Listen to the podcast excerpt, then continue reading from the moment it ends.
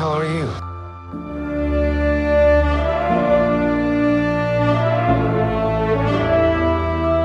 Muy buenas, bienvenidos a un nuevo podcast de Wonderworlds. Hemos vuelto para hablar de la nueva serie de Marvel que llegó, bueno, estrenó recién con un capítulo doble, Hawkeye. Así que acá estamos como siempre para hablar de, bueno, estos dos primeros capítulos y de toda la serie durante estas semanas. Em, por supuesto que le pusimos un título muy especial a este podcast nuevo que se va a llamar Double Trouble. Así que eh, estamos muy contentos de volver, muy contentos con el estreno de esta serie, ¿no, Nacho? Sí, así que les damos la bienvenida y eh, sí, ni hablar que estamos muy contentos, yo sobre todo porque, bueno, vos, Vale, sabes bien que Hawkeye es uno de mis Avengers favoritos. Esta serie además es como que para estos fanáticos perdidos que tiene ahí Hawkeye que sabemos que somos eh, una minoría, pero eh, tenemos nuestros motivos por encariñarnos con este personaje y esta serie es como que eh, nos está dando un momento muy feliz a todos nosotros, reconfirma esta pasión que tenemos por el personaje y, bueno, nada, yo creo que es una serie que va a entusiasmar a todo el público de Marvel. Me parece que está muy bien, arrancó muy bien, me gustó mucho y la estaba esperando mucho. Eh, así que nada, vamos a empezar a hablar de, de, lo que fueron estos dos primeros capítulos que como vos decís, eh, estrenaron dos, creo que más por una cuestión de tiempos y de que si estrenaban uno por semana se les iba a juntar con el estreno de la serie The Book of Boba Fett en Disney Plus. Sí, para Entonces, mí fue por eso. Sí, como Porque que no había necesidad. O sea, en cuanto a la trama, eh, yo pensé por ahí que, que tal vez el primer capítulo iba a necesitar. Sí. ¿ves? como hicieron con WandaVision, que Sí. sacaron creo que tres juntos. Sí, creo que fueron tres Eh, o dos, dos. ya no me acuerdo. Pero, pero, era- bueno, era como. Estaba bien. Sí. Como que el primero te presentaba la serie y ya el segundo te iba metiendo un poco más en, en lo que iba a ser la esencia de la serie. Y eran muy cortitos, Y además. eran cortitos. Estos son dos Muy episodios largos. casi de una hora. Sí, Eh, y sí, y, y la verdad es que me parece que no necesitaban salir juntos por cuestión de trama, pero sí me parece que fue un arreglo de agenda ahí de Disney para poder eh, estrenar esta, darle su espacio Sí. y que llegue The Book of Boba Fett solito. sí, y que puedan decir que The Book of Boba Fett se estrena en 2021 porque, eh, nada, The Book of Boba Fett, si no me equivoco, estrena en la última semana de El diciembre. 29 de diciembre. 29 de diciembre, o sea, entra Sí. justito, pero pueden decir, bueno, entró en 2021. Claro. Porque si no, lo mandaban para la otra semana, pero era como ya un estreno de 2022. Y, y me parece que... eh, Ya lo habían prometido para sí. fin de 2021. Es que incluso estaba prometida también Miss Marvel y Hawkeye Mm. para ahora. Sí. Todos creíamos que Hawkeye iba a estrenar un poquito más temprano en noviembre y le dejaba lugar a la serie de Miss Marvel. Y bueno, Miss Marvel ahora se envió a mediados del año que viene.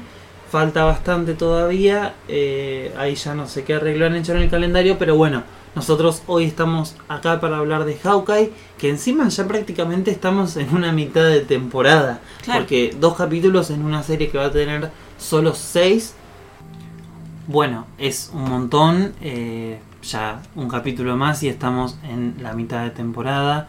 Eh, va a estrenar uno cada miércoles, como están haciendo con todas las series eh, de Marvel y, y todas las series de Disney Plus. Pero bueno, nosotros agradecemos mucho que por lo menos no hayan mandado la serie entera. Mm. Eh, nada. Hemos dicho, creo, muchas veces, tal vez no en el podcast, pero los que nos conocen saben que no nos gusta el formato de estreno de todo en un mismo día. Y bueno, eh, obviamente con esta serie de Hawkeye que yo esperaba muchísimo. Y, y bueno, no sé, pues Mm. creo que la estás disfrutando, ¿vale? Al menos creo que te gustaron los dos primeros capítulos. Sí, yo los, los disfruté más de lo que de lo que pensaba. Tal vez porque no tenía muchas expectativas, como vos sabrás. Eh, no tenía muchas expectativas en esta serie, pero ya estaba necesitando eh, una serie semanal de Marvel. Sí. Porque bueno, ya tuvimos What If eh, hace bastante, ya terminó. Sí, sí. Y se extrañaba esta cuestión de despertarnos muy temprano para ver el nuevo capítulo. Lástima que va a ser muy poquito tiempo, sí, va a ser pero muy cortita. como llega The Book of Boba Fett, bueno, Sí, sí, se perdona. bueno. Pero sí, la verdad es que creo que me gustó, me gustó bastante, me sorprendió mucho. Eh, pero bueno, ahora vamos a ir hablando. Sí, y además que esta serie es live action no es lo mismo que What If. No, a ver, What If ver. me gustó a mí, pero yo disfruto mucho más el live action, o sea, es incomparable eh, lo, lo que se siente al ver a los actores y, y nada, meterte en el mundo de Marvel eh, no es como las series de Star Wars, que creo que ya las he nombrado también en com- comparándolas eh, con What If ponele anteriormente. Eh, no es lo mismo una serie de Marvel que una de Star Wars. Si bien What If estuvo buena, eh, sí vemos crecimiento de personajes, pero al ser universos alternativos, en- al ser cada capítulo casi antológico, eh, es como que sentís que es un buscando a Wally de Marvel con las referencias, pero que no llega mucho más que eso. En cambio, las series de Star Wars eh, animadas tienen mucho desarrollo de personaje, eh, mucha historia, mucho laburo de guion que me parece muy superior. Y bueno, eh, nada, hasta ahora no me siento tan entusiasmado entrando al mundo de Marvel animado. A pesar de que sí lo disfruto, o sea, no digo eso, porque después van y van a escuchar los podcasts anteriores y, nosotros siempre emocionados. Sí, obvio, nos emociona, pero digo que si lo comparamos con el live action, bueno, no hay con qué darle. Eh, antes, cuando veíamos What If, extrañando las series live action, y bueno, sí, la emoción estaba ahí, pero ahora que vemos el live action, decís, no, no, quiero esto Sí. siempre.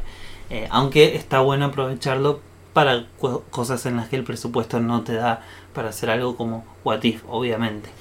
Pero bueno, volviendo a la serie, What- eh, perdón, a la serie Hawkeye, eh, vamos a hablar un poquito de los aspectos técnicos, de qué viene esta serie. Eh, para empezar, es el único Avenger del grupo principal, del grupo de 6 que conocimos en The Avengers en el año 2012, si no me equivoco, que hasta ahora no tenía su proyecto individual. No entiendo por Hmm. qué, vale, ya estás haciendo unas sonrisas ahí como diciendo Ay, ni no siquiera te, se la no merecía. te quedó otra que decirlo. Y bueno, sí, es así, pero tanto Natasha, eh, Black Widow Hmm. como Clint, Hawkeye eh, se hicieron rogar con su serie y llegan tarde, es cierto, eh, llegan tarde en cuanto a, desa- a seguir desarrollando el personaje que por ahí sus arcos ya están medios cerrados o llegando a un final porque, a ver, ya perdimos a Iron Man, a Capitán América, bueno, Thor y Hulk siguen por ahí, pero digamos, ya pasó mucho tiempo. Sí, pero Podría haber mí- estado bueno su introducción anteriormente, eh, pero bueno, Para mí, eh, Black Widow sí llegó tarde, no hay con qué darle. sí, no, no. Pero Hawkeye sí puede ser. Sí puede estar bien, digamos. Pueden buscarle la vuelta. Me parece que ya lo hicieron. O sea, me parece que van a encararlo muy bien a esto. Eh, como para que pueda ser una continuación del personaje. Más allá de Sí. que se trate del legado y todo. Pero me parece que, que lo van a dejar mucho más orgánico que, que como hicieron entrar eh, la película de Black Widow. Claro, no, sí, en ese sentido yo creo que también viene mucho mejor. Ya demostró con estos dos capítulos que eh, va por un buen camino, me parece. Lo que sí digo es que obviamente hubiera estado bueno ver... Nada, tuvimos una película individual de, bueno, la Trinidad de Marvel que, que nos presentó el MCU, que son Thor, Capitán América, Iron Man y además de Hulk, antes de ver a los Avengers y Black Widow y Hawkeye se introdujeron ahí en las películas de Black Widow en Iron Man 2 y Hawkeye eh, fue introducido en la película de Thor. Eh, en ese sentido, obvio que hubiera estado bueno que tengan su película individual antes de, de Avengers. Sí. Después, en las otras dos fases, también hubiera estado bueno que tengan alguna aventura individual antes de lo que fue Endgame, que me parece que hubiera sido el momento para los dos.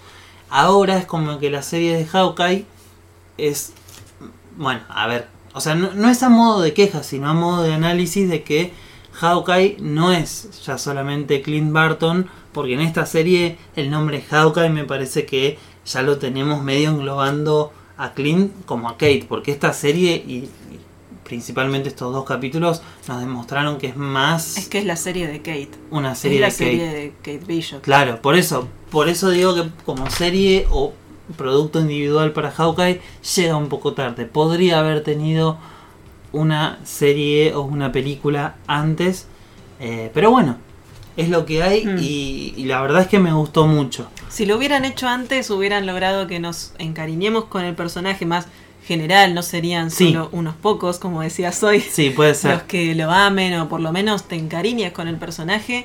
eh, y que me parece que también hubiera sido más, eh, más, comprensivo, más comprensible eh, lo que pasó en Endgame, ¿no? Que al final Sí. todos quedamos como medios enojados con, Sí. con Clint por la muerte de Natalia.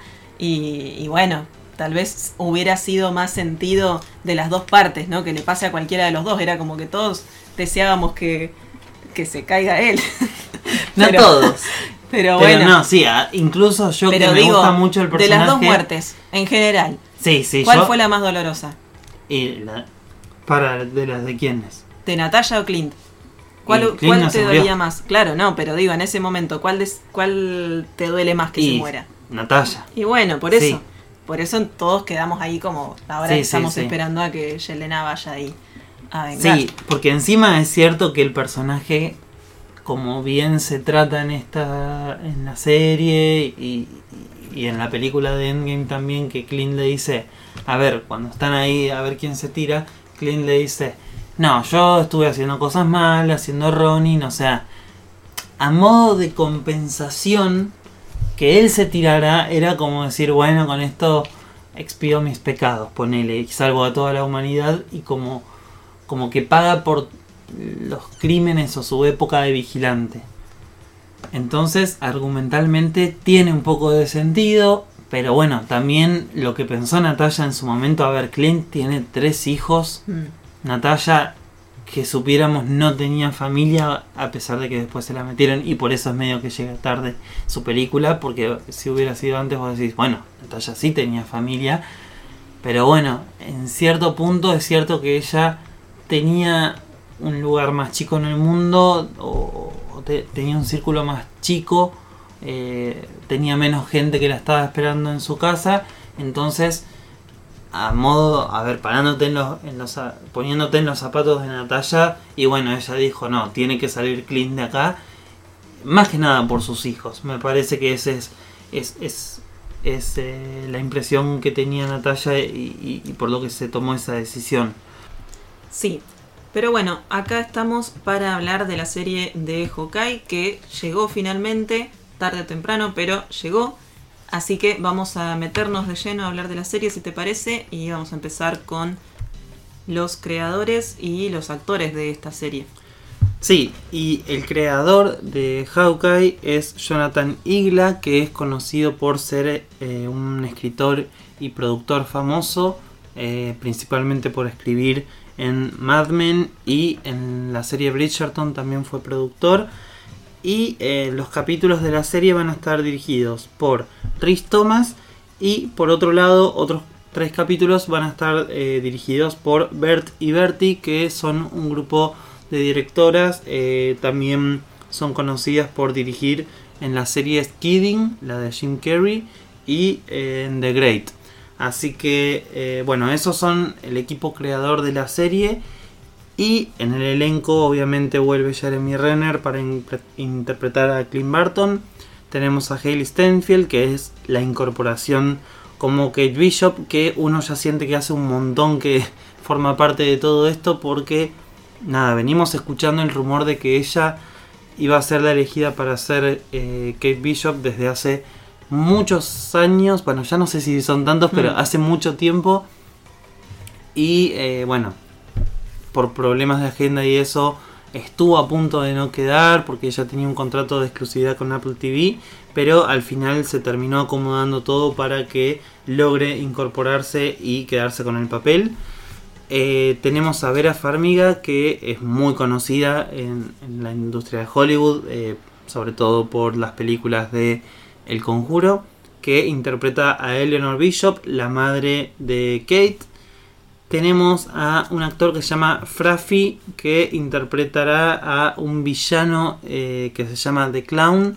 Ya lo hemos podido ver en estos dos capítulos, pero por ahora se lo muestra como un miembro más de esta banda criminal mafiosa que se llama la Tracksuit Mafia y que después vamos a estar hablando un poquito más de ellos. Tenemos a Tony Dalton, que también un actorazo que interpreta a Jack Duquesne, que en los cómics es un conocido personaje que está ahí en modo villano, por ahí se lo puede interpretar como una especie de antihéroe, depende el cómic que leas, pero lo cierto es que fue el mentor de Hawkeye en los cómics. Eh, se lo conoce como Swordman o el espadachín. Y bueno, suele usar un traje violeta prácticamente idéntico al de Hawkeye en los cómics, a su traje más clásico. Pero pelea con espada y no con, eh, no con arco y flecha. Y bueno, ya estuvimos viendo algunas cositas que nos dan indicios, si bien el personaje parece ser diferente, parece que no van a ir por el mismo lado de ser el mentor de Hawkeye, a mi forma de verlo, eh, sí vimos algunos indicios de que algo con las espadas este mm. hombre va a tener. Eh, después tenemos a Aqua Cox, que es otra nueva incorporación para el universo de Marvel y que va a ser una actriz que va a tener un papel importante en el futuro, al menos eso parece. A pesar de que en estos dos primeros capítulos la vimos poco, es más, sobre la escena final del segundo capítulo, eh, ella fue elegida para interpretar a Maya López, también conocida como Echo, que eh, ya hace muy poco se anunció que va a tener su propia serie eh, en Disney Plus. Así que sabemos que no va a ser lo último que haga en el universo de Marvel la serie de Hawkeye. Vamos a seguir viéndola y es un personaje también muy importante en los cómics. Eh, también sabemos que va a aparecer eh, Florence Pugh repitiendo su papel de Yelena Belova después de haberla visto debutar en el MCU en Black Widow y sobre todo después de la escena post créditos era obvio que iba a tener que cruzar su camino con Hawkeye lo vamos a ver seguramente en lo que resta de los episodios. Eh, tenemos el regreso de Linda Cardellini que interpreta a la esposa de Hawkeye. La verdad es que no me acuerdo su nombre, pero no importa. Ah, sí, em, Si no, si no nos acordamos es porque mucho no lo han nombrado. Eh, y bueno, después eh, tenemos esta nueva y hermosa incorporación que es eh, el perro de la pizza, de Pizza Dog, que en los cómics se llama Lucky, pero acá en la serie no le dijeron el nombre, le dicen el perro de la pizza. en Twitter, por ejemplo, salieron los hashtags con los emojis de los personajes y eh, para este perro solamente le pusieron de Pizza Dog, ah. no le pusieron Lucky de Pizza Dog o nada por el estilo. Ahí ya nos da un indicio de que seguramente le va a quedar ese mote permanentemente.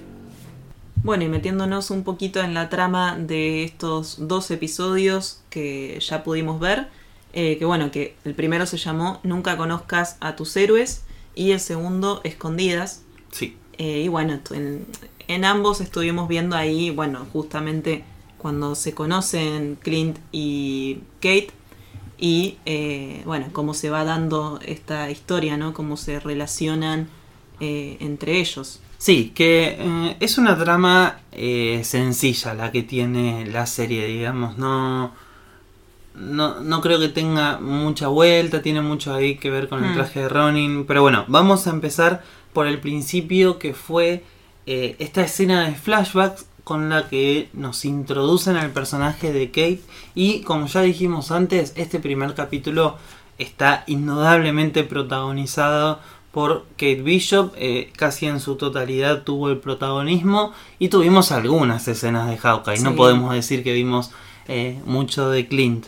ya el flashback protagonizado por una Kate chiquita, eh, ya nos dio a entender que esta serie va mucho más sobre ella.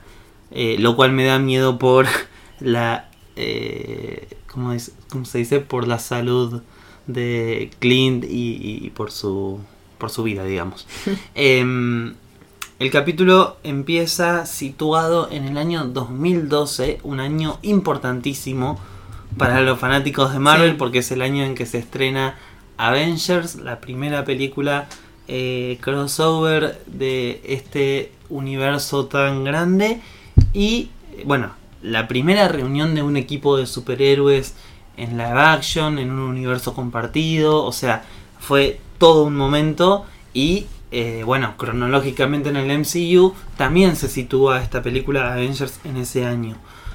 Eh, ya a donde empezó esta, esta escena yo ya me imaginaba que iba a tener que ver con la batalla de Nueva York y empezamos viendo cómo los padres de Kate están discutiendo aparentemente por plata y em, entre todo eso, Kate cuando sube a su habitación, creo que era, no. Ella estaba en su habitación, estaba escuchando lo que hablaban ellos por unas eh, rejitas ahí de la casa, por esos conductos que conectan todo. Sí. Pero, pero sí, ella estaba escuchando en realidad y bueno, y vemos ahí que ella parece que tenía mejor relación con el padre, ¿no? Porque viene y medio que la trata de consolar ahí, que que ella había escuchado la discusión que tenían, que era sobre la casa y bueno. Sí, en la que la madre quería vender este penthouse hermoso que tenían y, el padre como que no quería, pero bueno. Eh, en todo eso empiezan a suceder las batallas de los Avengers contra el ejército de los Chitauri y de Loki en todo Nueva York y obviamente las casas, los edificios, todo se empieza a desmoronar. Y esto está bueno que tal vez en la película Avengers, si bien teníamos muchas escenas de la gente normal, me gusta que con el paso de los años se siga eh, eh, analizando las consecuencias que tiene para la gente normal las batallas de los héroes y de los supervillanos y las consecuencias reales que deja el impacto en la vida de las personas y cómo obviamente vivir en un mundo donde existen los superhéroes te afecta de distintas formas, queriendo ser un superhéroe, queriendo ser un villano porque odias mm. A un héroe por determinado motivo, la inspiración y todo eso, eh, bueno, va a jugar un papel muy importante no solamente en Hawkeye, sino en el futuro del MCU, porque ahora vamos a ver también eh, la serie de Miss Marvel, donde eh, Kamala Khan también idolatra a Carol Danvers, a la Capitana Marvel. Entonces es como que esto de la inspiración se viene muy fuerte en las próximas películas y series de Marvel. Eh, pero bueno, esta, esta escena y cómo Kate se inspira en, Clint para dar forma al, resto de su vida, digamos, me pareció increíble. Bueno, empiezan a suceder estas explosiones y la casa de Kate también empieza a explotar. Eh, y en un momento estaba por eh, ser atacada eh, Kate y Clint la salva, aunque él no está viendo a las personas, o sea, no tenía ni idea que había una nena ahí, pero de todas formas no le quitan mérito a su heroicidad, porque obviamente no podía estar pendiente de absolutamente cada persona. Eh, y justo es en una de las escenas más icónicas de Clint en la película de Avengers, cuando se tira así, está cayendo de espaldas y, tira una flecha y bueno, eh, realmente... en la escena de Clint. No, tiene un par, tiene un par. Sí, tiene buenas escenas en, la batalla de Nueva York. Eh, y bueno, no, la verdad es que estuvo muy linda esa escena, como que él lo miraba a la distancia, estuvo eh, bien recreado todo lo de, los Chitauri y todo eso.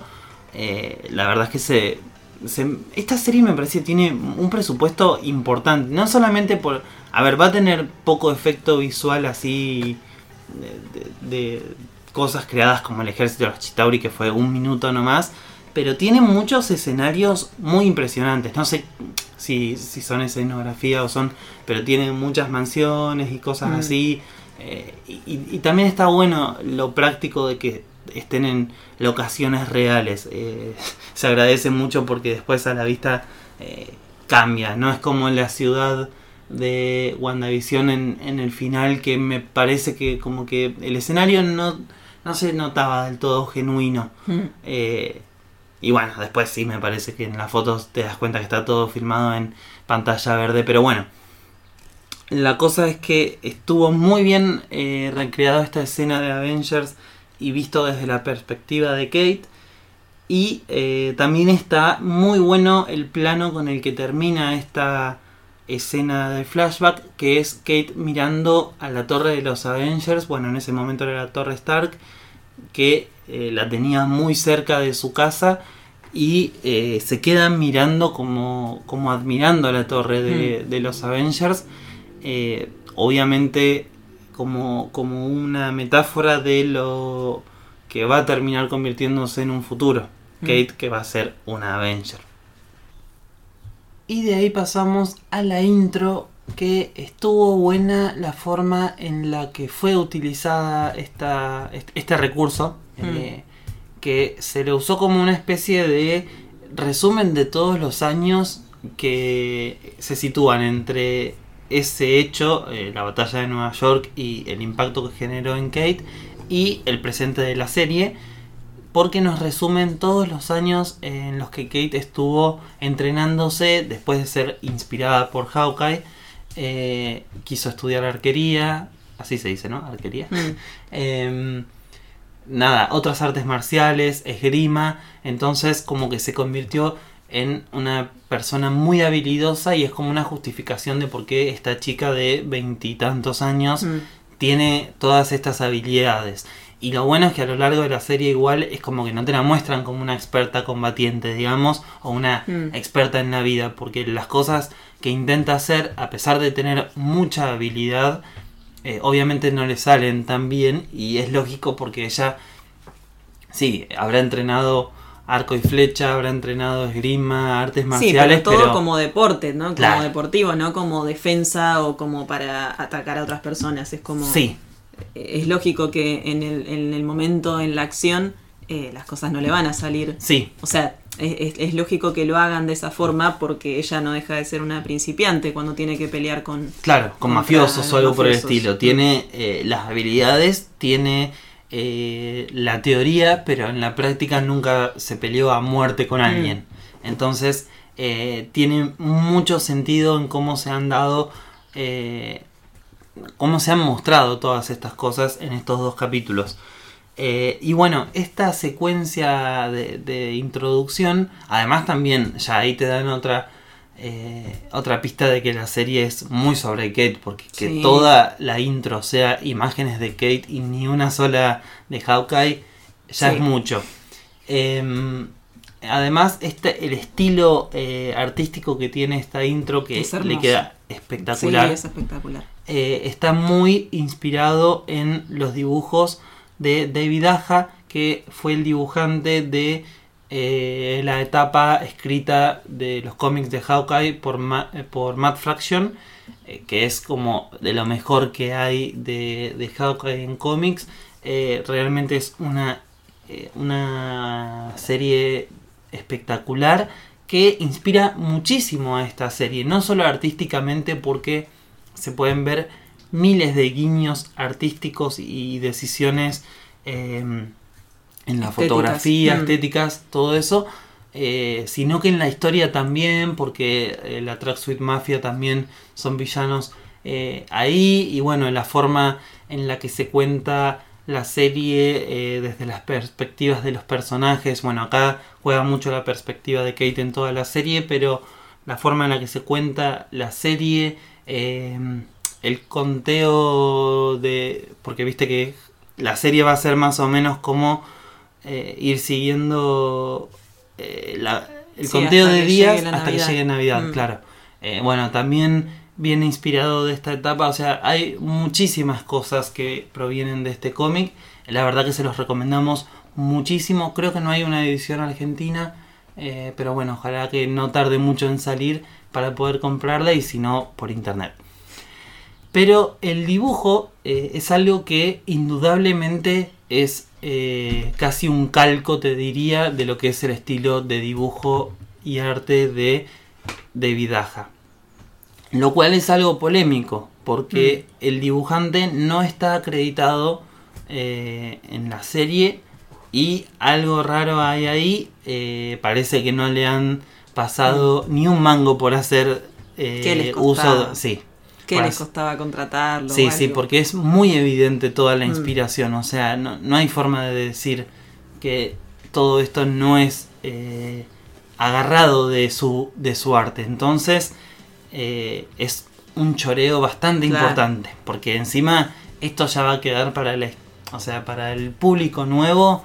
Van a decir, ah, qué lindo el arte de Hawkeye, pero en ningún lado, en ningún momento eh, este, este dibujante va a no sé. Sí, a tener el reconocimiento Claro. que se merece Sí, él. sí, sí. Mm.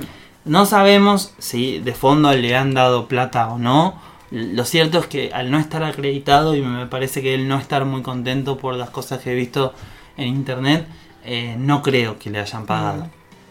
Lo cual nos parece muy mal de, de parte de Marvel. Sí. Pasando a la actualidad, nos muestran cómo Kate estaba ahí tratando de hacer sonar una campana con una flecha, cosa que sale muy mal porque Mm. termina haciendo la mierda la torre que tenía la campana esa, todo parte de una apuesta que tenía ahí con algunas compañeras y eh, yo intuyo, o sea, no- to- te dan a entender que es la universidad y que la terminan echando de ahí, eh, sobre todo por lo que se habla más adelante en el capítulo, pero está bueno ver ahí cómo ella, a pesar de practicar arco y flecha, uno diría como una persona más, como una persona normal, busca eh, hacer estas cosas con las flechas, eh, hacer estas modificaciones para que cumplan una función más específica. Por ejemplo, le ponía las pelotas de tenis en la punta para que el golpe rebote en la campana y la haga sonar. Después busca esta forma de que las flechas se enganchen en la soga para hacer sonar la campana. O sea, es como que ya está tratando de hacer modificaciones en las flechas. Cosa que eh, después cuando lo conozca a Clint le va a pedir que le enseñe. Eh, a ver, ella ya sabe tirar y tiene puntería y bueno, es algo, eso es algo que por ahí mm, ya no va a mejorar mucho más o no tiene mucho que aprender en ese sentido. Pero sí tener experiencia, saber cómo eh, modificar las flechas y es lo que le pide a Clint. Así que estuvo también bastante interesante en ese sentido. Eh, y bueno, ella vuelve a su casa, se encuentra con su madre, ahí vamos viendo cómo es la nueva dinámica con el personaje de su madre, que es algo misterioso, Mm. eh, hay, hay algo raro en ella, es como que en algunos momentos se hace muy la inocente, pero otros demuestran que es una persona que algo esconde. Y que además tiene ahí una especie de novio que se encuentra Kate cuando llega y se entera que están a punto de casarse. Eh, encima es alguien que también parece ocultar cosas, que no se muestra... eh, o sea, se- como que exagera en ser, en, en tratar de ser una persona buena y todo eso, pero a Kate no le termina de caer. Y este personaje, perdón, no dijimos el nombre de la madre. Ah, sí, cuando lo presentamos. La madre se llama Eleanor Bishop. Y el nuevo marido de, de la madre, o el futuro marido, Jack, que es este personaje que antes decíamos en los cómics, es este villano llamado Swordman o Espadachín. Y que acá en la serie ya vimos cómo había decorado la casa de Eleanor con espadas. Mm. Eh, Entonces, ya ahí, desde su introducción, vemos que tiene alguna relación con las espadas dentro de sí. Sí. Así que, obviamente, eh, va a terminar eh, siendo un villano ahí con el que vamos a ver alguna peleita más tarde. Hay que ver igual, porque, bueno, como decimos, los dos personajes, tanto Jack como Eleanor, son raros. Sí. Hay que ver cuál de los dos realmente es el villano, porque estos dos capítulos intentan muy fuerte hacerte pensar que él es el villano. Hmm. Y como te decía antes, cuando, cuando hablábamos, cuando te dije el actor y eso que él interpreta, em, no es completamente un villano en todas sus apariciones. Es como una Agatha Harness en, Claro. en WandaVision. O sea, puede que tome el rol de villana, puede que no. Eh, fue mentor de Clint, pero también es villano, entonces eh, hay que ver. Y Eleanor también tiene sus cosas extrañas, porque bueno, en los cómics, por ejemplo, ella no es la, la que sobrevive. A ver, explicado de otra forma. La madre de Kate es la que muere en los cómics, aunque, bueno, alerta de spoiler de los cómics, eh, después se termina revelando que estaba viva y que forma parte de una organización criminal. Entonces hay que ver porque esta madre de verdad que tiene cosas sospechosas. La vemos eh, como discutir con, un, con el que es el tío de, de este personaje, Jack. eh, que bueno, también es una persona de mucha guita. Entonces com- el, el tipo este da a entender como que de alguna forma Eleanor lo cagó. ¿Viste? Entonces eh, yo no creo que sea todo color de rosas con esta mujer. Y bueno, entonces eh, ellos tres van a una fiesta ahí eh, de gente de plata en la que en un subsuelo se está haciendo como una especie de subasta clandestina donde se subastan cosas bastante raras como un cráneo de un dinosaurio y cosas así, pero también cosas que tienen que ver con los Avengers. Eh, o con los Avengers o con cosas, bueno, sí, con Ronin, Mm. eh, más específicamente lo que pasa que la gente común no sabe que es la misma persona que Hawkeye, el Avenger. Claro. Entonces, primero se subasta la espada de Ronin que eh, la quiere comprar este hombre Jack, obviamente porque eh, tiene, a ver, como decíamos, tiene mucho interés en todo lo que son las espadas, esta versión del personaje, pero bueno, considerando que por ahí realmente fue un mentor de Hawkeye, tal vez sabe de dónde sale la espada y todo y por eso la Mm. quiere, eso podría ser una posibilidad. Y segundo, que la quiere usar para, para él mismo. Pero el tío de este eh, Jack, Armand, la compra y bueno, como que se la, se la caga a Jack. Pero al rato empiezan a subastar también el traje de Ronin. Y más tarde iban a subastar un reloj que no sabemos de quién es, pero de alguna forma pertenecía a los Avengers, porque la etiqueta que tenía dice Avengers Compound. Entonces, eh, bueno, esto era se- seguramente es un objeto muy valioso porque eh, la Tracksuit Mafia, que es como Tracksuit Mafia significa como mafia de los trajes deportivos o de la ropa deportiva. eh, pero bueno, ya me acostumbré a decirle Tracksuit Mafia, así que le vamos a decir así. Eh, estos chabones que vienen acá y hablan gracioso con un acento muy marcado, que viven diciendo bro y son muy Sí. graciosos. Eh, nada, y están calcados de los cómics porque también usan este trajecito así rojo eh, deportivo. eh, llegan a tratar de robar ese reloj y es los, lo único que les importa de ese lugar. Lo dicen cuando están buscándolo.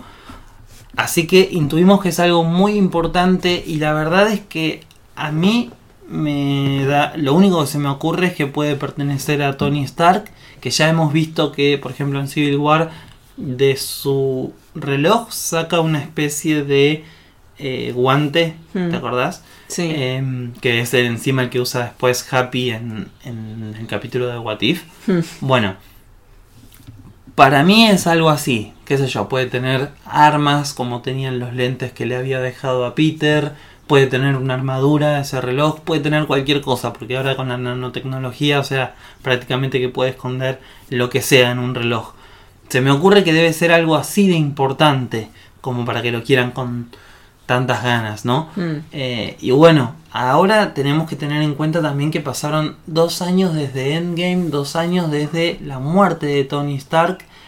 Entonces, eh, la verdad es que te da mucho a qué pensar de, de todo lo que pasó en estos dos años, porque nos falta ver la serie de Armor Wars, que se va a tratar sobre la pérdida de la tecnología de Tony y de cómo eh, el personaje de War Machine tiene que cuidar ese legado eh, o cuidar eh, esa tecnología de que caiga en las manos equivocadas y es raro ver, o sea, no sé si esa serie va a ser antes o después de la serie de Hawkeye, Hmm. hay que ver, porque ese reloj o puede ser el puntapié inicial para la serie o eh, puede ser algo que quedó ahí suelto de lo que vamos a ver en la serie.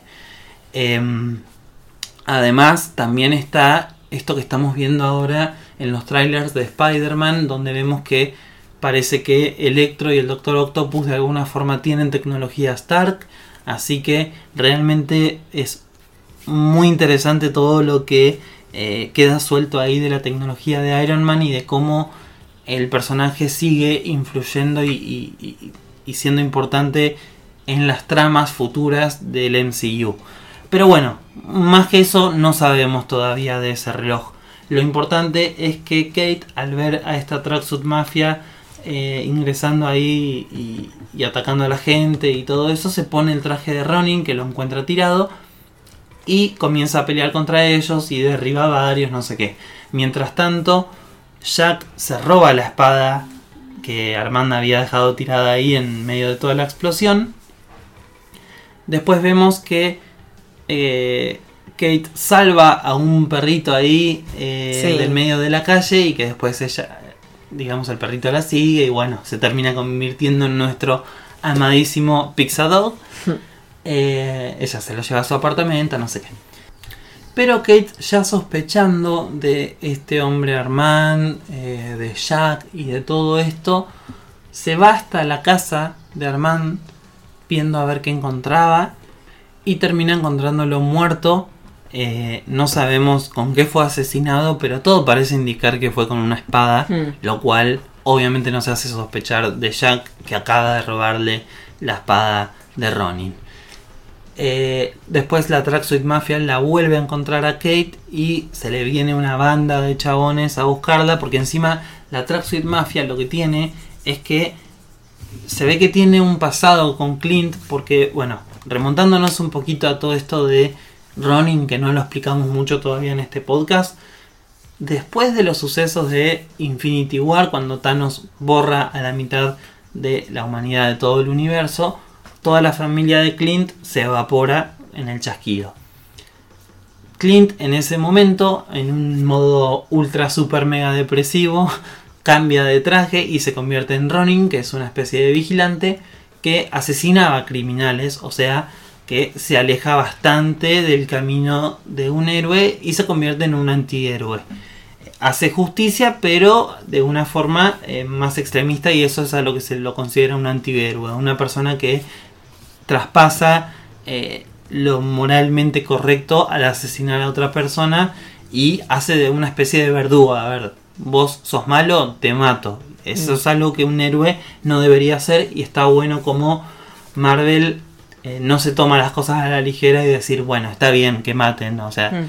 eh, como que se preocupan remarcar esa diferencia con esto de los vigilantes, que obviamente no es algo que está inventando Marvel, es algo que los cómics hacen hace mucho tiempo.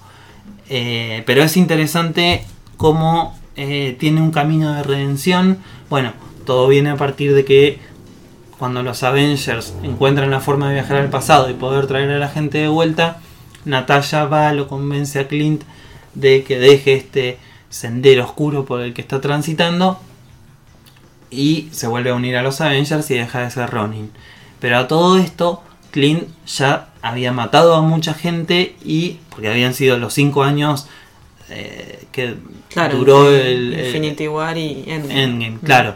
En- durante todos esos cinco años, él estuvo eh, por esta senda de, de matar criminales por todo el mundo. Es más, en Endgame nosotros lo vemos en Japón, creo, Mm. peleando contra eh, unos yakuzas ahí. Entonces, eh, Clint, como Ronin, se ganó muchos enemigos, o sea, muchas agru- agrupaciones eh, mafiosas y eso, lo odian a Ronin sin saber que es Clint.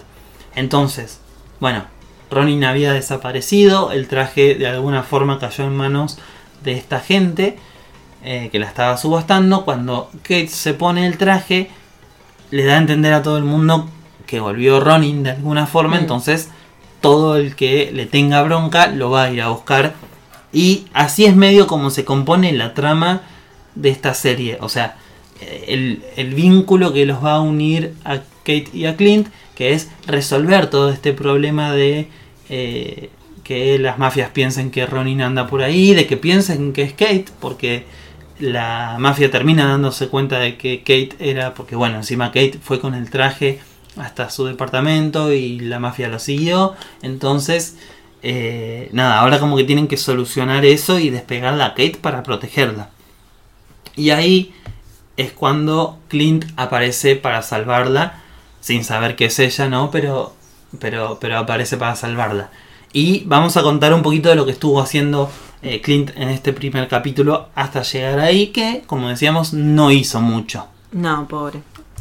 Pero bueno, me gusta que lo vimos ahí con sus hijos, eh, intentando disfrutar, ¿no? Porque no se lo ve muy contento. Bueno, No. encima van a ver el musical de Rogers. Sí, Eh, no, pobre, ando súper perturbado ahí viendo, sí, viendo todo lo que él vivió y que encima, bueno, en, un musical que se ve muy bizarro, o sea, Sí. a, a mí me gustan los musicales y la verdad es que no me gustaría ver ese musical. no, ni hablar. Eh, tiene, eh, y acá es donde más te vas a Mm. enojar vos, tiene como un estilo muy copiado de lo que es Hamilton. Para mí no, obviamente que no. O sea, Para obviamente mí que, que, lo intentaron, pero no. Es como una parodia como- mal sí, de, muy- de Hamilton. Mm. Pero sí tiene muchas similitudes para empezar el póster donde se ve, o sea, la, la gráfica de- de- del musical donde se ve eh, a una especie de Capitán América Sí. en la silueta en negro con el fondo dorado. Sí. Es una copia de lo que es Hamilton con la silueta negra y el fondo dorado. Después el hecho de que sea sobre una figura importante para la historia de Estados Unidos Hmm. como lo fue Alexander Hamilton y eh, como lo es Steve Rogers en el universo de Marvel, porque es innegable el, eh, el- la importancia de Steve en, eh, en Estados Unidos, el Mm. hecho de que sea el apellido Sí. Rogers Hamilton. eh, Sí, me encanta. Si no le hubieran puesto en Capitán ese América. sentido la, la referencia y creo que hasta ahí llega. Sí, la bueno, y después, similitud, eh, después porque- es- la escenografía obviamente no se compara, pero sí es una copia en forma de parodia, esto de que tenga eh, los dos niveles de escenario y la mezcla del musical de Broadway con el género urbano, aunque acá no es tanto musicalmente como si lo hace Hamilton, que mezcla con hip hop o rap, era hip Hip hop. Eh, sino que acá por ahí es más en la vestimenta que en vez de hacerle trajes eh, similares a lo de los verdaderos Avengers, le pusieron como ropa más urbana, qué sé yo, remeras de los colores de, de cada uno de los Avengers y eso. Pero lo divertido de este musical, a ver, todos entendemos que es una parodia, o sea, no, no queríamos obviamente que sea, la, idea era que sea así bien parodia para que a Clint le duela. Lo divertido es que hay varias referencias eh, al- a los Avengers. La más divertida y más obvia es que em, la canción que están cantando se llama Puedo hacer esto todo Sí. el día, que es la frase que el Capitán América usa muchas veces a lo largo de toda la saga del infinito. Y después algo muy gracioso es que acá los Avengers que pelean en Nueva York no son seis, sino que son siete porque también está Ant-Man. Sí. Lo cual no es correcto y a Mm. Clint también como que le choca, como diciendo él no estaba ahí. Mm. Pero lo más curioso es que en realidad era parte del plan original que Ant-Man estuviera en la película eh, de Avengers, pero como en la película de Ant-Man individual no se logró estrenar antes de la película de Avengers, como que se terminó descartando eh, la introducción de Ant-Man en la película. Y bueno, es un guiño interesante a lo que pasaba tras la pantalla en, en su momento cuando se hizo la película de Avengers, que hayan puesto esto en ese musical. Y bueno, mientras Clint sufría, mientras veía esto, encima le dolía ver a Natalia ahí en, digamos, en, en esta obra de teatro, ya era como que lo dejaba ahí repensativo. Eh, encima ve a una nena que está disfrazada de Natalia y eso es como que ya es demasiado para él. Acá nos dolió a todo el mundo porque eh, todavía tenemos muy presente la muerte de Natalia y esto va a ser un golpe bajo que nos va a seguir pegando durante toda la serie me parece, sobre todo cuando aparezca Yelena y las conversaciones con el tema de Natalia se pongan más serias. Eh, además me gusta ver cómo los hijos que la consideraban una tía a Natalia también entienden el sufrimiento de Clint a pesar de que lo hacen padecer este musical. Eh, bueno, como que en cierta forma, sobre todo su hija, entiende eh, mucho el dolor. Creo, no, el, hijo creo que es mayor, pero bueno, la hija, o sea, los dos hijos son bastante grandes y como que entienden lo que le pasa a su padre. Y em, además encima va Clint al baño ahí sufriendo por la nena esta disfrazada de Natalia y, el recuerdo y todo. Y encuentra en el baño eh, escrito Thanos tenía razón. y le vas a venir a decir a eso un Avenger que lo perdió todo por culpa de Thanos. Eso era demasiado, era como el vaso que, la gota que rebalsó el vaso. Así que bueno, Básicamente eso fue casi todo lo que hizo Clint. Después en las noticias ve todo el asunto de Ronin, del traje y todo eso y dice, bueno, este moco lo tengo que solucionar. Y eh, nada, como que manda a los hijos de vuelta a su casa, donde está su mujer. Se ve que viajó solo con los hijos a ver este musical y lo que a mí se me ocurría es que como que por qué fueron a ver ese musical y por qué estaban en Nueva York. Para mí es como que los que organizaron el musical lo invitaron como diciendo, bueno, que este Avenger venga a mm. ver, porque además es como uno de los más públicos. Bueno, después por ahí tenés a Hulk que también puede ser que tenga una vida normal y eso, pero ya veremos qué onda eh, el presente de Hulk en esta época. Eh, todavía no sabemos nada de su vida después de los, de los eventos de Endgame, así que hay que ver. Eh, y bueno, Thor no está, Natalia ya murió. Bueno, o sea, Thor creo que estará en el espacio, Natalia murió, Tony murió, Capitán América para la gente también murió, entonces, eh, bueno, Hawkeye era como el único al que podían invitar, supongo. Y bueno, él fue, pero seguramente muy de compromiso y llevó a los hijos y por algún motivo la mujer se quedó preparando ahí el arbolito. El arbolito y todo para la Navidad que va a ser dentro de 6, 7 días. Eh, la cagaron como arriba un palo a la mujer, pobre. Eh, pero bueno, lo que está bueno es que cuando salieron los trailers teníamos el miedo de que estuvieran separados, al menos cuando salió el primer tráiler. Después como que quedó eh, medio evidente que no, pero el primer tráiler era muy como que él eh, tenía que pasar tiempo con los hijos y eso, y, no decepcionarlos y que nunca podía estar para ellos o algo por el estilo. Bueno, la trama en realidad va a... Como que, como que pusieron esto de que tiene que llegar para Navidad a su casa para no decepcionar a su familia y me pareció algo bastante lindo. Eh, como vos decías hoy, eh, la verdad es que esta faceta de, padre que están mostrando le está quedando muy bien a la serie. Eh, me gusta cómo se profundiza en eh, personajes más terrenales. Eh. Obviamente con WandaVision ya estuvimos viendo más esto de la familia, pero la familia de WandaVision es lo menos convencional que podía existir. Esto sí ya es más con los pies sobre la tierra, es algo más cotidiano, más una familia con sus problemas y, nada, eh, el rol del padre y todo eso. La otra cosa que observamos en este capítulo es eh, la sordera de Clint. Eh, no sabíamos cómo lo iban a hacer en la serie.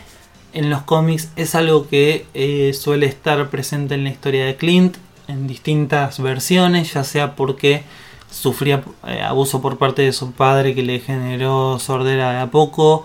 Eh, después o, por las consecuencias de las batallas o porque lo lastiman con su propia flecha en, los oídos. Bueno, acá la justificación que le dieron es que él está usando un audífono que si lo apaga es como que queda prácticamente sordo. Eh, creo que de un solo oído igual. Sí, de un solo oído. Ah,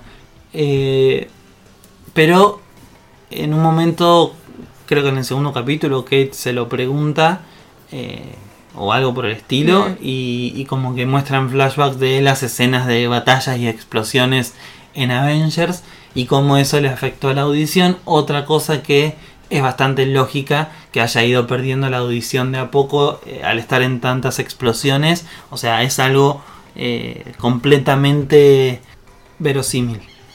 Sí, que encima también vemos que el hijo más chiquito está aprendiendo lenguaje de señas, Sí, como sí, sí. para ya preparándose. Sí, y bueno, esta serie, ya- o sea, el MCU ya está mostrando muchos personajes y, y- y tratando la inclusión desde un punto más extremo todavía. O sea, eh, se está expandiendo ya no solo en sexualidad como nos ha mostrado. Bueno, en Eternals justamente muestran eh, algún personaje homosexual, como lo era Fastos, después también personajes hipoacúsicos como lo era Macari, eh, también en Eternals, y ahora, bueno, eh, Macari hablaba en lenguaje de señas, eh, ahora vemos a este nene también tratando de aprenderlo, Clint con problemas de audición, vamos a tener al personaje de Echo que también es sorda, así que eh, el MCU va incluyendo realmente de una forma bastante orgánica y, agarrando personajes. Bueno, Macari en los cómics no lo es, pero igual no son cosas. A ver, viste que en Eternals está de una, hecho de una forma en la que vos no decís, ¿por qué? ¿Viste? O sea, no, no es nada de otro mundo y está bueno como se introduce y se lo hace de forma eh, nada que, que, que no afecta a la trama, digamos, como si fuera un personaje eh, más. Sí. Y, y- y bueno, y si afecta a la trama, obvio, también puede ser. A Clint supongo que también en algún punto le va a afectar o, o modificar algo de la trama, podría llegar a ser. Pero, pero la verdad es que me gusta cómo eh, lo están tocando. Y bueno, ahora volvemos al punto en el que nos habíamos quedado cuando hablábamos de Kate, que es cuando se encuentran eh, por fin Clint, eh, Clint y Kate. Eh, y empezamos a ver la dinámica que tienen entre ellos dos. Tiene un estilo, no sé, muy de novato y experto. Ella siempre en este rol de enseñame, te admiro. Él como en modo me chupa un huevo. eh, No quiero saber nada con sí, vos. muy Mm. frío, eh, tratando de ser distante, aunque sabemos que a poco seguro Mm. se va a ir ablandando. Eh, pero sí, bueno, es más, yo no lo veo tan distante como podría haber sido. sí, no, no, está, Como que tiene una actitud más de protector, o sea, de decir, bueno, quiero sacarte de este quilombo, Sí. porque de alguna forma se siente responsable, pero no quiero saber más nada con vos. Claro, y, sí, sí. Y ni, ni loco quiere que ella se meta eh, a hacer una no, no, más vale. justiciera o lo que sea. Sí, no quiere, sí, yo creo que desde su sabiduría eso es lo que él intenta, porque ve que ella la admira, obviamente, eh, pero como que intenta no darle eh, una motivación muy grosa como para Mm. decir, bueno, tenés que ser, eh, tenés que seguir haciendo esto el resto de tu vida, viste, no, obviamente no debe querer esa vida para ella.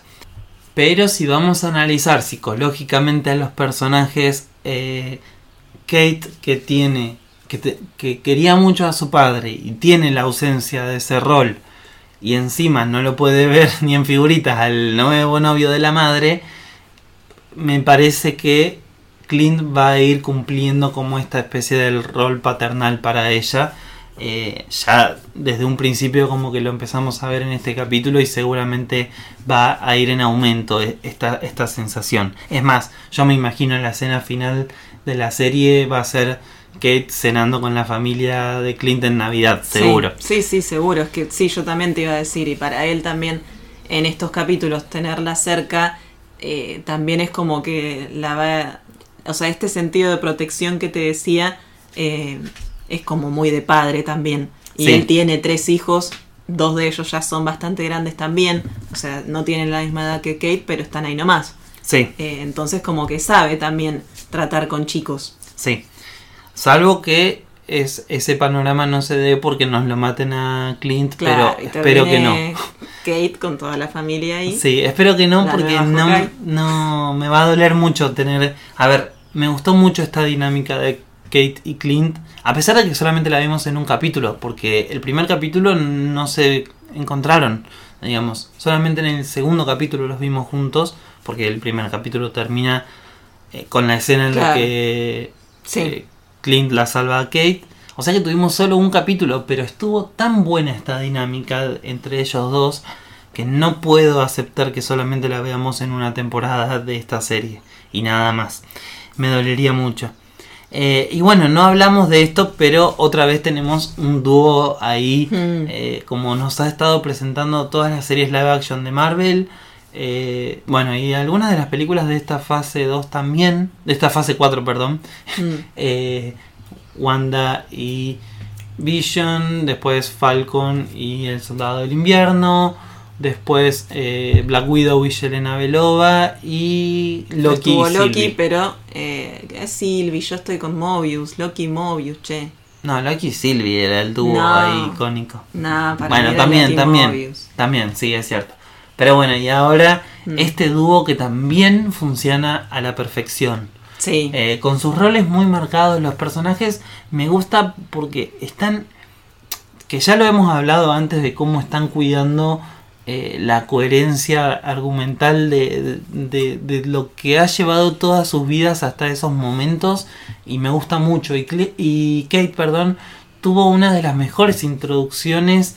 eh, tal vez no lo notemos tanto ahora, pero yo creo que en el futuro eh, es como el único personaje en que seguimos su vida cronológicamente desde que es chiquita, o casi uno de los únicos. No, no me acuerdo otro ejemplo ahora en el que veamos su historia tan lineal y, y tan eh, bien presentada desde la base. Hmm. ¿Entendés? Es como que, o sea, no, no, es, no, no es mérito de, de los escritores y eso solamente, porque, a ver, ya tenés todo un universo eh, armado Claro, y eso bueno. Te iba a decir, ya tenés años de películas Claro, en los que, si, nos, si los que vimos la película en el 2012, o sea, ya vemos esto como parte Sí. de nuestra vida, parte de nuestra familia, y Sí, vemos sí. a esta chiquita eh, haber presenciado todo eso, y bueno, y como que te da una sensación muy muy eh, real de lo que está pasando, o sea, Claro. de, de todo ese crecimiento, por más que no la hayamos visto y podrían haber hecho esto con cualquier otro personaje que te cuentan que vio una batalla o lo que Sí. sea, pero al haber visto la película, sí, sí. ya es otra cosa muy distinta. Sí, pero bueno, esto de que ya te presenten a ver su, su, lo que sería su flashback desde la primera escena de su serie siendo nena y después ver todo el desarrollo, yo creo que en los próximos años, y si mantienen una buena escritura para el personaje y, y- y un buen camino y todo eso, le va a significar eh, un gran desarrollo de personaje eh, que, lo vamos a ver con el paso de los años, me parece. Y bueno, el resto del capítulo, eh, después de que se encuentran, consiste básicamente en Clint tratando de recuperar el traje de Ronin. Para esto, medio que se separa de Kate, la deja, Kate trata de más o menos volver a una vida normal o lo que sea, pero ella mientras anda tratando de indagar porque ve sospechoso a Jack. Eh, bueno, Clint tiene una escena muy graciosa que por ahí corta un poco el mambo, pero a mí me gustó mucho. A mí me gustó. Sí, a mí también, Sí. o sea, está divertida. Sí, Eh, en la que él trata de recuperar el traje de Ronin que se lo llevó un bombero que también jugaba juegos de rol eh, y estaba ahí en, en- en una plaza, estaban haciendo un tremendo evento de, de ahí de juego de rol medieval y Clint para acceder hasta él tiene que ponerse una especie de armadura ahí y unirse al juego de rol. Eh, está muy gracioso hecho. Eh, y aparte vuelven a jugar con todo esto de las personas reales y cómo ven a los Avengers. Porque, bueno, a Clint se lo reconoce en la calle mucho Mm. y a él no le gusta mucho. No, no quiere ser eh, el Avenger ahí que anda caminando entre la gente. No quiere que lo reconozcan. Sobre todo por todo lo que ha sufrido, por su etapa de Ronin y sus remordimientos. Eh, medio que le hincha un poco los huevos. Y ahí este, este hombre que tenía el traje de Ronin lo reconoce también y dice, bueno, yo te doy el traje, pero déjame ganarte, viste, en el juego. Sí. Y como que Clint no quería saber Mm. nada, pero termina cediendo y termina haciéndolo y es muy linda esa escena. O sea, juega mucho con... Eh, ¿cómo, cómo le dice este hombre? Le dice que sería el día más feliz de su vida si, o el momento más feliz de su vida si le pudiera ganar a un Avenger. Eh, y bueno, me gusta mucho cómo juegan con la emoción de la gente común y cómo ven a estas personas que son como dioses, o sea, son más que una persona famosa, son Mm. salvadores. Sí.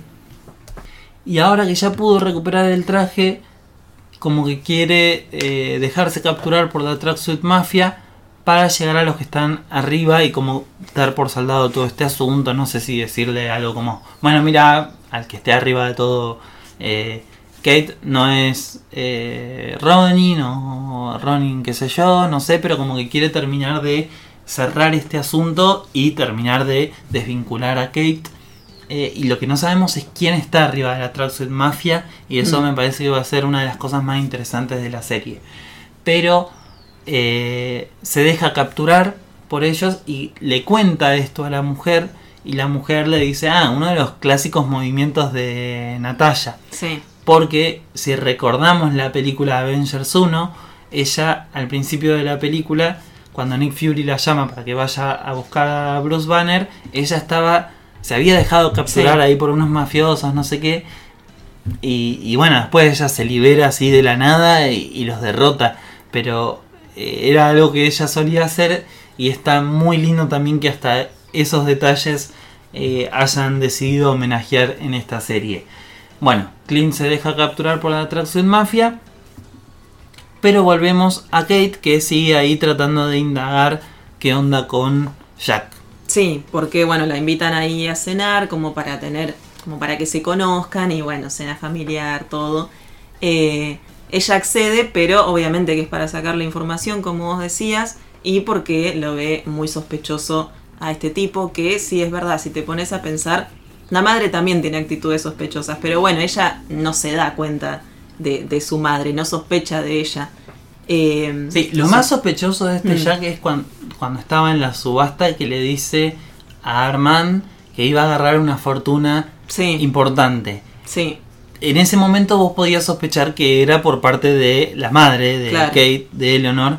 Pero después cuando aparece muerto Armand y este era sobrino, Hmm. decís, bueno, también puede ser por ahí. Aunque este Armand tenía nietos y hijos, eh, es raro que...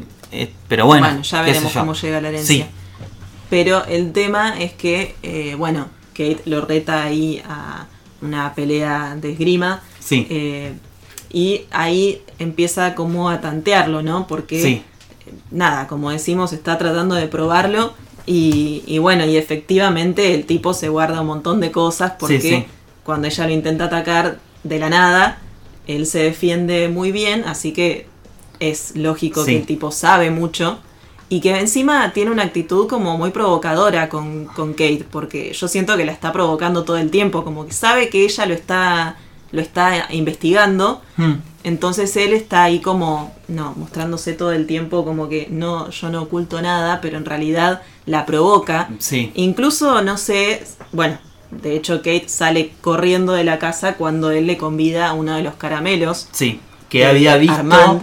En la casa de Armand, el, el Claro. hombre muerto, el, el caramelo era el mismo, sí, Sí, y ahí también como para mí se lo muestra porque a propósito. sabe que ella conoce esos caramelos Sí, y, y bueno, fue una provocación también. Como sí, para que- mí también tuvo eso, eso de provocación. Me encanta el clima de tensión, de tensión que hay entre los tres personajes. Es como que Sí. están ahí todo el tiempo que vos no sabés si Eleanor sabe Claro. que Jack es malo, si Jack sabe que Eleanor es mala, si están Sí. confabulados entre los dos o no.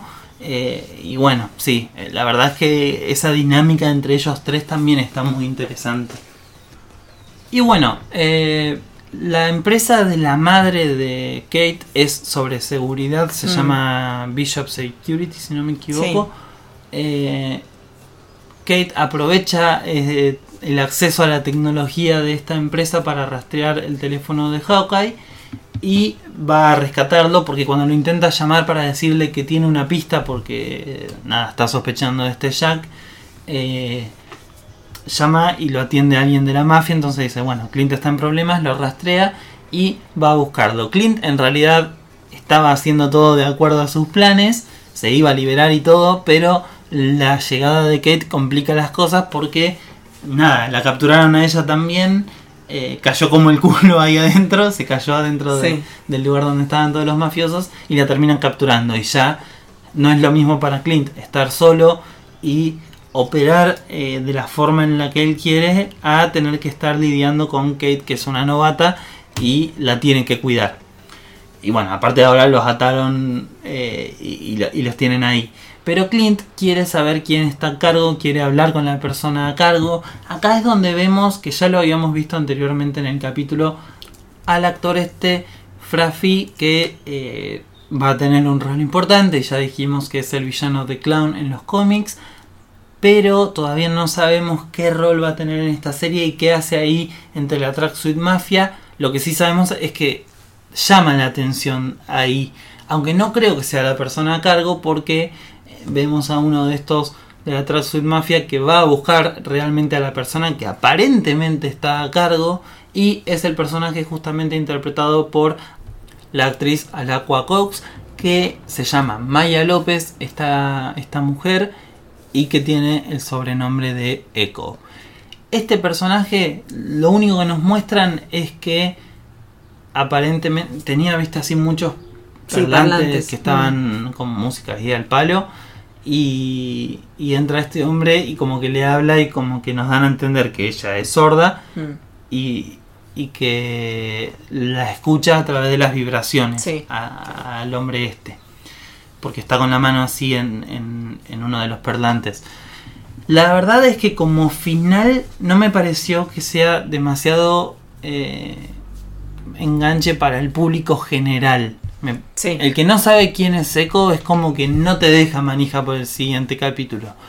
Por eso también es raro que hayan decidido sacar estos dos capítulos que no terminan ahí re emocionantes, por ahí con un capítulo, sí, porque recién era la unión de Clint y, y Kate, y bueno, Sí. ya te enganchabas y para la semana que viene ya siempre ibas a querer un capítulo más, ¿no? Pero acá como cliffhanger de capítulo para enganchar al público general no me pareció una gran cosa. También, bueno, qué sé yo, no pueden vivir de cliffhangers y también me parece bien que no estén todo el tiempo tratando de meter los cliffhangers. Por ahí sí, yo creo que les jugó también en contra el hecho de lanzar los dos capítulos juntos, que ya te digo, para mí tampoco eran necesarios porque me parecía re bien que terminara el primer capítulo y te dejara así Sí. hasta la próxima semana, pero... Y aparte que son muy largos, entonces vos cuando estás viendo el segundo, que es más eh, como más de puente, digamos, para lo que va a continuar en la trama, eh, es como que se te hace un poquito largo, que sea de 50 minutos Sí. el capítulo y ya viste otro de 50, porque generalmente los vemos juntos, Sí, o sea, es los dos capítulos seguidos. Entonces se hace un poquito largo y por eso también cuando termina te deja como, bueno, está bien, puedo esperar Sí, es este que segundo capítulo. la duración es la de una película, Básicamente. Y el final no es el de una película, o sea, no es la emoción del final de una película. Entonces, eh, nada, es fue arriesgado en ese sentido. Hubiera estado bueno que muestren un poquitito más de este personaje de Echo, como para que realmente te dejen un poco más manija.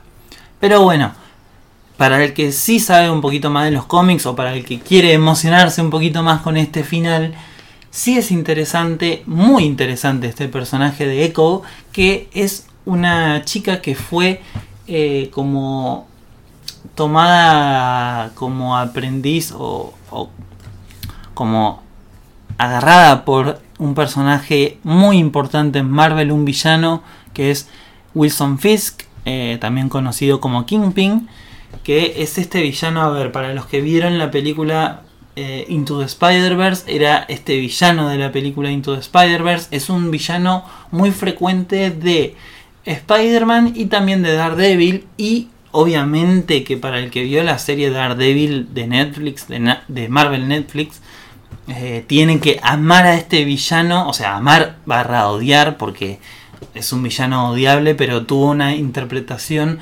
magnífica en la serie de Daredevil y que fue interpretado por Vincent D'Onofrio. Este actor que además se rumorea que puede llegar a aparecer en la serie de Hawkeye.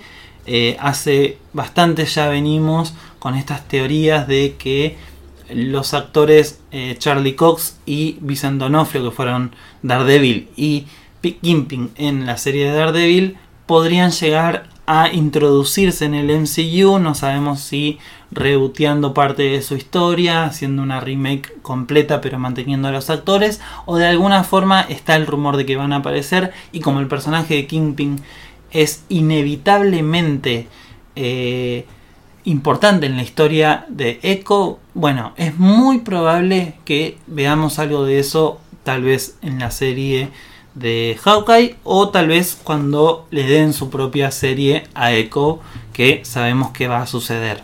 Ahora Kingpin también en los cómics, en el cómic de la etapa de Fraction y Aja que mencionábamos antes, eh, este cómic de Hawkeye, eh, es la persona que también está detrás de la organización eh, de los Tracksuit Mafia. Entonces, obviamente ahí tenemos otro punto en el que podría, o sea, otra, otro motivo por el cual podríamos verlo en la serie de Hawkeye como una persona que esté por encima de esta chica Maya López.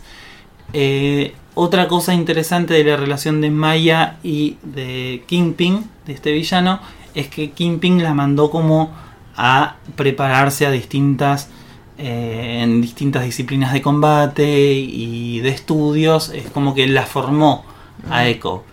Entonces, eh, también es responsable de la muerte de su padre, del padre de Maya, y inculpó a Daredevil de ese hecho. Eh, entonces también Echo es un personaje que hemos visto también como una antiheroína luchando eh, contra héroes, contra Daredevil, pero bueno, también eh, es, tiene su faceta de heroína, entonces vamos a ver cómo se sigue desarrollando este personaje. Otra cosa interesante para ir cerrando es que en un momento en el que Clint no está llevando el manto de Ronin, también pasa a manos de Echo. Echo en un momento se convierte en Ronin. Así que los puntos de conexión entre todos estos personajes en los cómics fue muy alto y está bueno que todas esas tramas se estén aprovechando ahora para el MCU, para este tipo de personajes. Y eso fue toda la trama de estos dos capítulos de Hawkeye que vimos. Eh, para ir cerrando, me gustaría eh, decir que hasta ahora tal vez no sea muy, eh, ¿cómo se dice? Muy objetivo porque me gusta mucho el personaje de Clint. Creo que me gusta más que casi cualquier otro por el factor humano que tiene en comparación de todos los otros personajes con sus poderes y eso. Y, eso creo que es una de las cosas que más me gustan de él y que siento que se está eh, tratando como un factor súper importante dentro de la serie con la inspiración a Kate que también es otra persona normal y, elige ser fanática de Clint porque dice bueno esto es lo más cerca a un Avenger que yo puedo estar ¿Y, qué puedo hacer para eso? Bueno, entrenar y, ser la mejor arquera que pueda y todo eso. Y me gusta cómo eh, la serie eh, aprovecha la inspiración que dentro de ese universo ficticio eh, crea para los personajes ficticios también, ah, para los chicos y eso, y también la inspiración que deja para la vida real de decir, bueno, cualquier chico que ve la serie trata va a tratar de imitar la inspiración de estos personajes y decir, voy a hacer la mejor versión de mí que pueda en la disciplina que sea. Eso por un lado, que es de lo que más me está gustando de la serie y lo que más me gusta de este tipo de personajes y de Hawkeye específicamente. Pero eh, yo realmente creo que esta serie eh, está teniendo un muy buen laburo en muchos aspectos. En el artístico y estético es innegable mm. en la música, en la ambientación, eh, todo lo navideño y eso.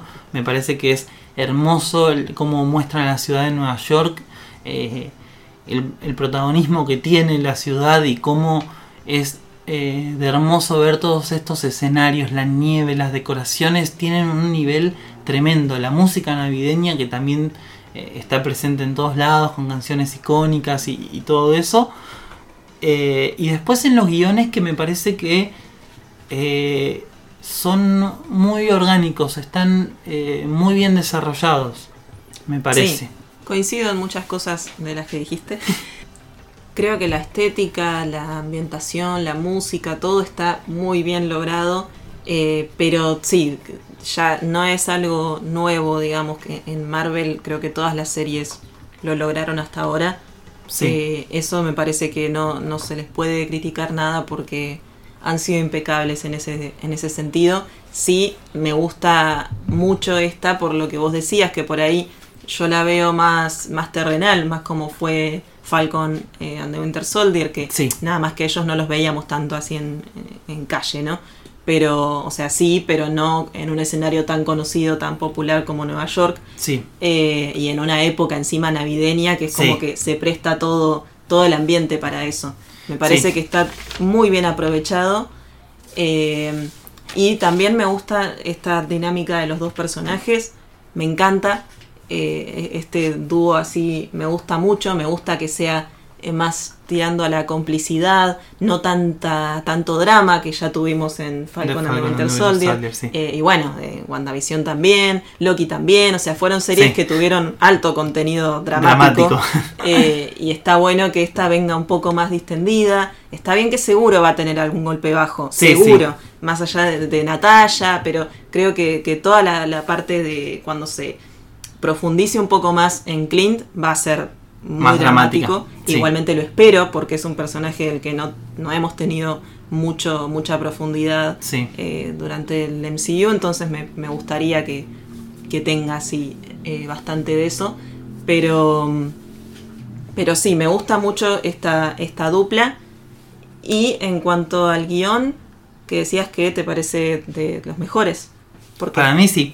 Porque siento que, a ver, como vos decís también, es cierto que no tenemos toda la parte cósmica, entonces hay explicaciones que son, eh, a ver, que, no son necesarias y que eh, me parece que en Loki no podían faltar porque era mucho que asimilar, pero siento que, eh, no sé, son mucho más orgánicos, que, que las situaciones se dan de forma mucho más natural, que, se va llevando mucho mejor y que mientras lo estoy viendo no estoy pensando ¿y qué onda con esto? O como que siento que te tratan de meter palabras clave todo el tiempo como, como antes en, en Loki era que te metían un multiverso se tiraba la palabra como para que vos te quedes manejando, ¿viste? Acá siento que no vino Marvel y le dijo, che, mira, fíjate que en el capítulo 3 de Hawkeye necesito que metas esta palabra en una conversación y después los guionistas tenían que hacer magia y les quedaba eh, todo ahí un, rompecabezas incompleto. Siento que acá no fue así, que se da eh, mucho, o sea, de forma mucho más prolija y orgánica toda la la sucesión de cosas que vamos viendo en la serie y siento que también están eh, metidos de forma inteligente los flashbacks. O sea, los flashbacks. El de, el de Kate, porque no me gustaron los flashbacks que te meten escenas de, la, de las películas de, de Marvel. Esos me parecieron... muy malo. Eso me pareció, eh, sí. Cuando quisieron mostrar lo de la audición de... La de la audición de Hawkeye y hubo otras escenas también. Sí, no, no me gustó. Eso fue berreta soy sincero con eso. Pero sí, por ejemplo, en la forma en la que tuvieron de contar.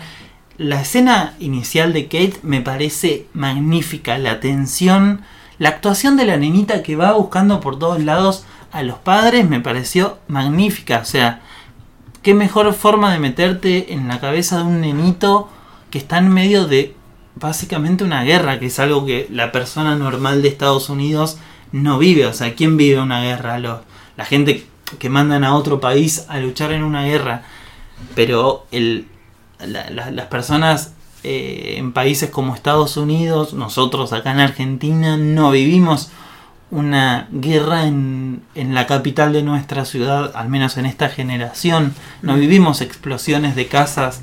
Entonces, me pareció que estuvo, estuvo linda hecha esa escena, eh, bastante impactante y con ese final eh, icónico de Kate mirando la torre de los Avengers.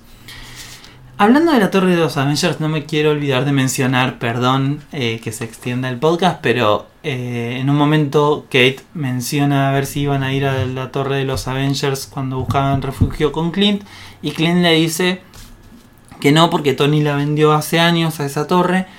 Eh, es algo que ya sabíamos porque lo vimos en Spider-Man Homecoming, en la primera se menciona. Sabemos que ya no tienen la torre pero no, hasta ahora no se ha mencionado a quién la compró, mm. acá tampoco, pero es evidente que nos están remarcando ese hecho porque la persona que haya comprado la torre va a ser importante. En la serie de Loki, en, eh, cuando van al... ¿Cómo se llamaba el abismo? The Void. Sí, eh, sí. Cuando van a The Void se ve el edificio que había sido comprado por eh, un alter ego de Kang el Conquistador y podría llegar a ser que en el universo principal y en esta línea eh, temporal también haya pasado así. Y si no está la otra teoría de los cuatro fantásticos, pero sí es importante destacar que nos siguen eh, mencionando el hecho de que la torre Stark o la torre de los Avengers fue comprada y que quieren que estemos pensando quién la compró. Bueno, creo que eso ahora sí ya fue todo. vamos a estar esperando el próximo capítulo de Hawkeye muy ansiosos. Nos gustaron mucho estos dos primeros capítulos. Y eh, bueno, vamos a estar acá semana tras semana eh, durante los otros cuatro capítulos analizando los capítulos. Les agradecemos a todos los que se quedaron hasta acá escuchándonos. Eh, los invitamos a que nos escriban en nuestras redes sociales, que nos sigan y que estén atentos porque ahí les vamos avisando cuando salen los podcasts. Nos encuentran en Instagram y Twitter como Wonderwalls Oak. Y eh, también nos pueden eh, buscar en la plataforma de Cafecito App, donde pueden colaborar con nosotros para que sigamos haciendo este tipo de producciones y podamos dedicarle cada vez más esfuerzos. Eh, así que cualquier colaboración la vamos a agradecer un montón porque nos ayudan a seguir creciendo. Muchas gracias por estar ahí, por acompañarnos. Nos volvemos a encontrar después del el tercer capítulo de Hawkeye acá en un nuevo episodio de Double Travel. Así que nos vemos la próxima, Nacho. Nos vemos, Vale, y todos los que están del otro lado los esperamos la próxima semana.